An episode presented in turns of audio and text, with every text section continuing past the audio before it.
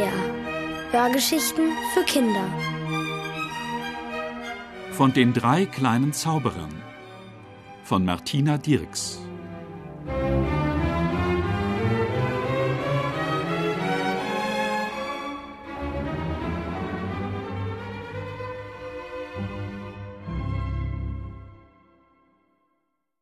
Die nächtliche Störung.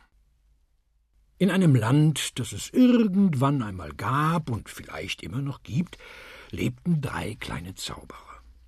Jeder von ihnen besaß einen Zaubermantel aus mitternachtsblauer Seide, der mit den vielen Sternbildern des Nachthimmels bestickt war. Es waren wunderschöne Mäntel mit spitzen Kapuzen, in denen die drei kleinen Zauberer sehr elegant aussahen, wenn sie wie Fledermäuse nachts im Mondlicht zum Meer der Träume flogen, um dort dem Gesang der bunten Fische zu lauschen. Das Besondere an den Mänteln aber war, dass die drei kleinen Zauberer, wenn sie sie am Morgen nach dem Aufstehen angezogen hatten, alles herbeizaubern konnten, was sie sich wünschten, ohne auch nur den kleinen Finger rühren zu müssen.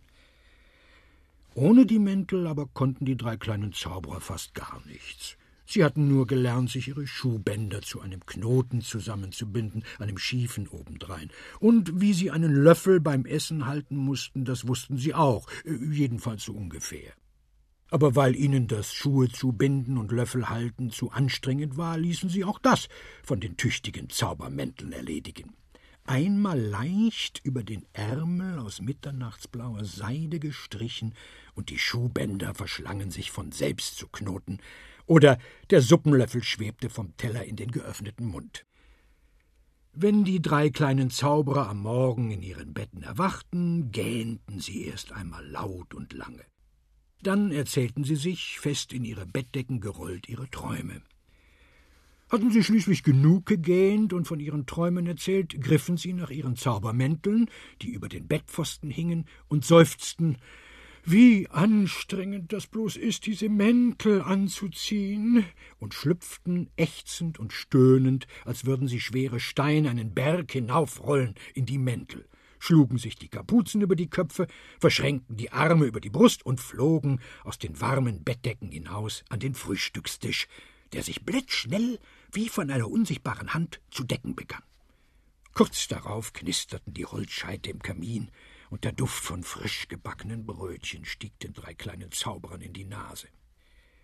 Nach dem Frühstück fegte ein Reisigbesen flink die Krümel vom Boden, die die drei kleinen Zauberer beim Essen verstreut hatten, und ein nasser Lappen wischte ihnen zuerst über die Marmelade verschmierten Münder und Hände und gleich darauf über die mit Honig und Kakao bekleckerte Tischplatte.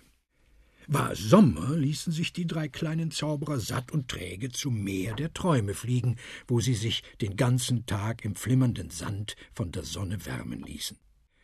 War es Winter, so saßen die drei kleinen Zauberer vom Morgen bis zum Abend in ihre Mäntel gewickelt vor dem Kamin, träumten und hielten ihre Füße an das Feuer, während im Hintergrund ein Winternebel-Landschaftsflockentanzkonzert ertönte.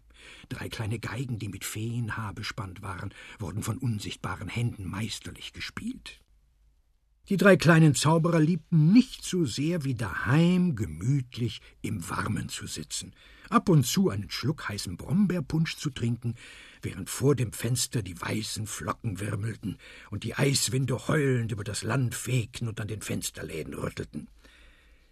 In einem Winter aber tobte ein so heftiger Schneesturm, dass fast das ganze Land vielleicht und irgendwann unter dem Schnee begraben worden wäre.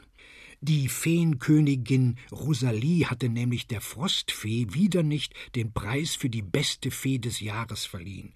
Darüber war die Frostfee so wütend, dass sie ihren Schwager den Nordwind herbeirief, um mit ihm pfeifend durch das Land zu fegen. Sie jagten durch jeden Schornstein und bliesen an die Regenrinnen Eiszapfen lang und spitz wie die Bärte alter Männer. Alle Bewohner des Landes vielleicht und irgendwann waren sehr unglücklich darüber, jeden Tag frierend durch meterhohe Schneeberge stapfen zu müssen. Nur die kleinen Zauberer nicht, die ja nicht wie die anderen zum Einkaufen oder zur Arbeit gehen mussten. Eines Abends aber klopfte jemand laut und heftig an die Haustür der drei kleinen Zauberer.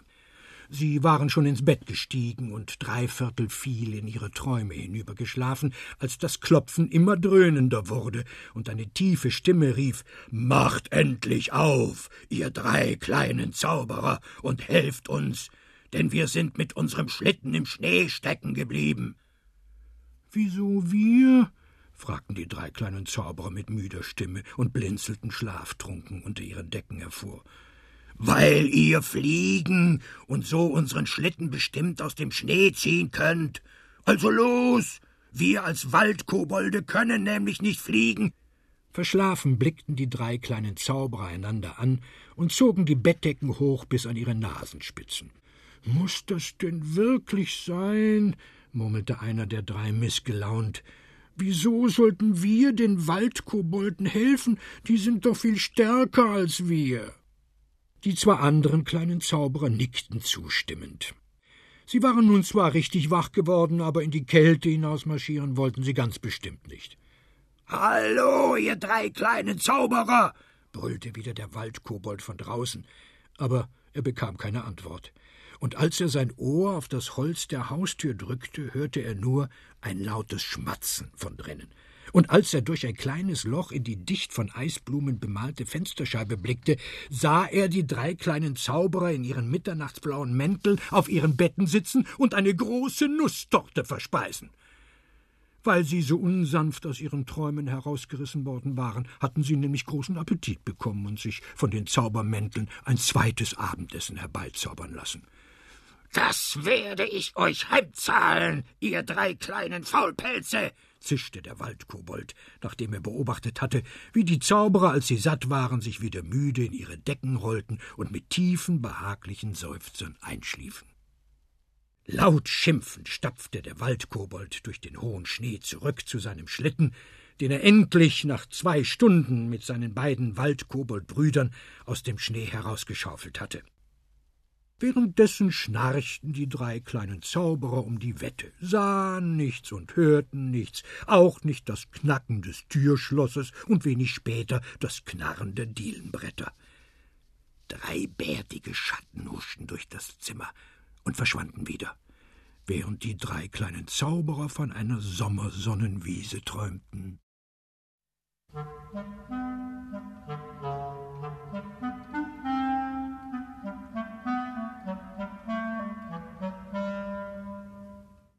Der Schreck am Morgen.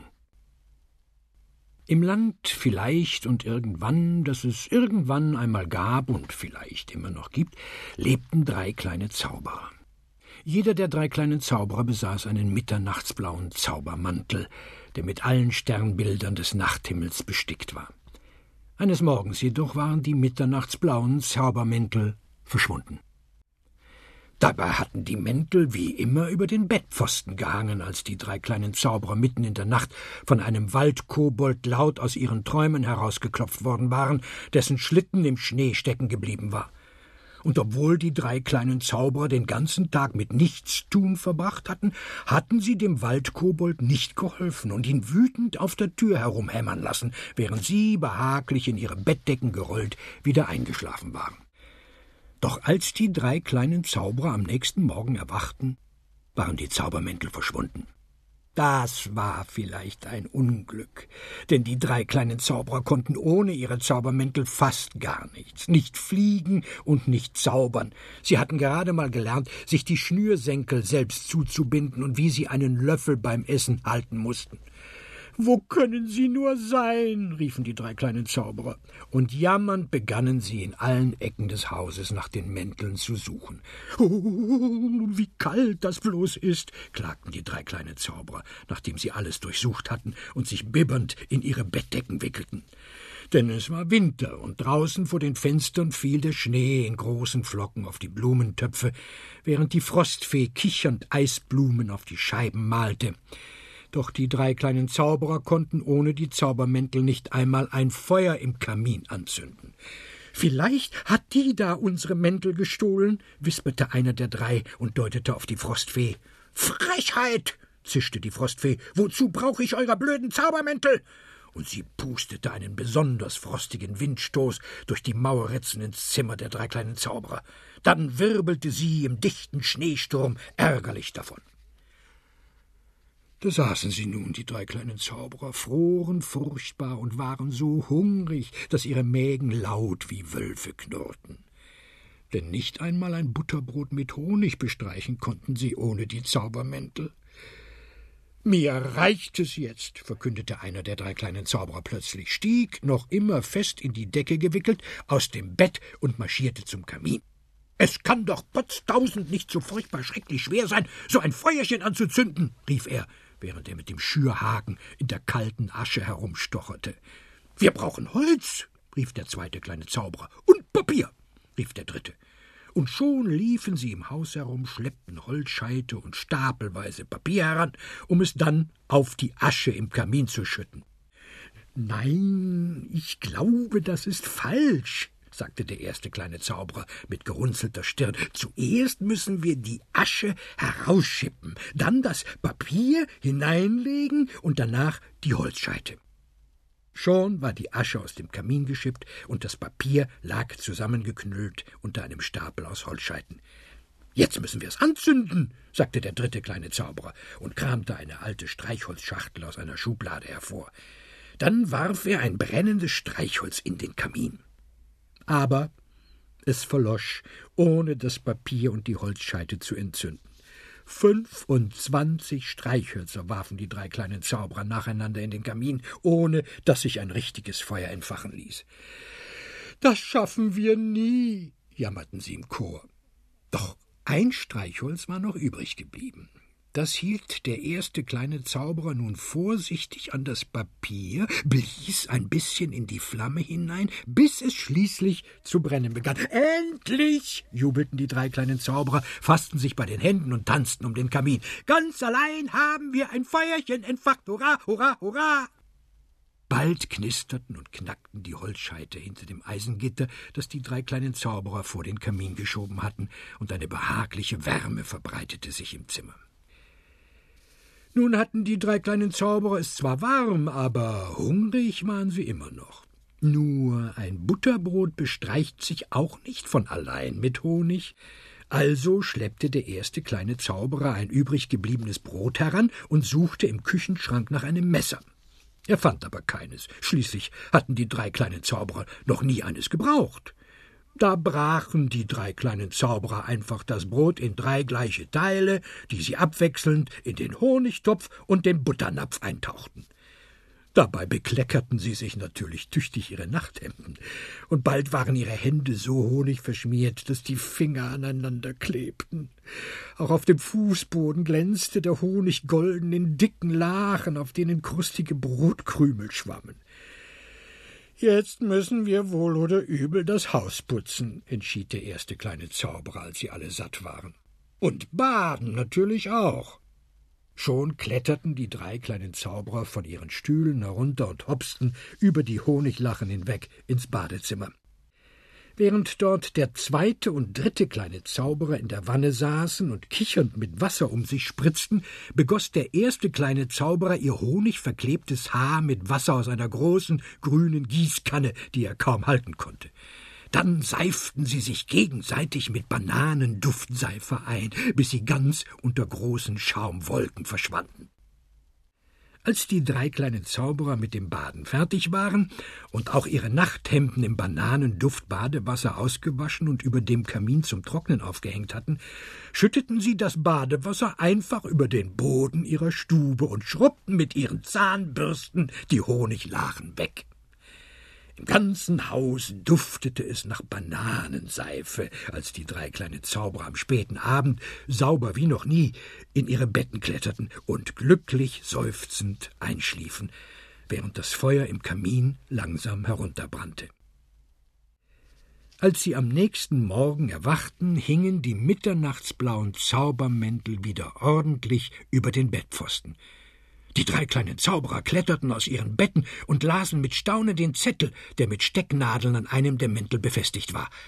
Strafe muss sein. Gezeichnet der Waldkobold, die mir gestern Abend nicht geholfen habt, seinen Schlitten aus dem Schnee zu ziehen, ihr Faulpelze. Verlegen schauten sich die drei kleinen Zauberer an. Dann riefen sie gleichzeitig Schluss mit dem langweiligen Faulpelzleben. Und seit diesem Tag zogen die drei kleinen Zauberer ihre Zaubermäntel nur noch an, wenn sie in manchen Nächten zum Meer der Träume flogen und dem Gesang der bunten Fische lauschten.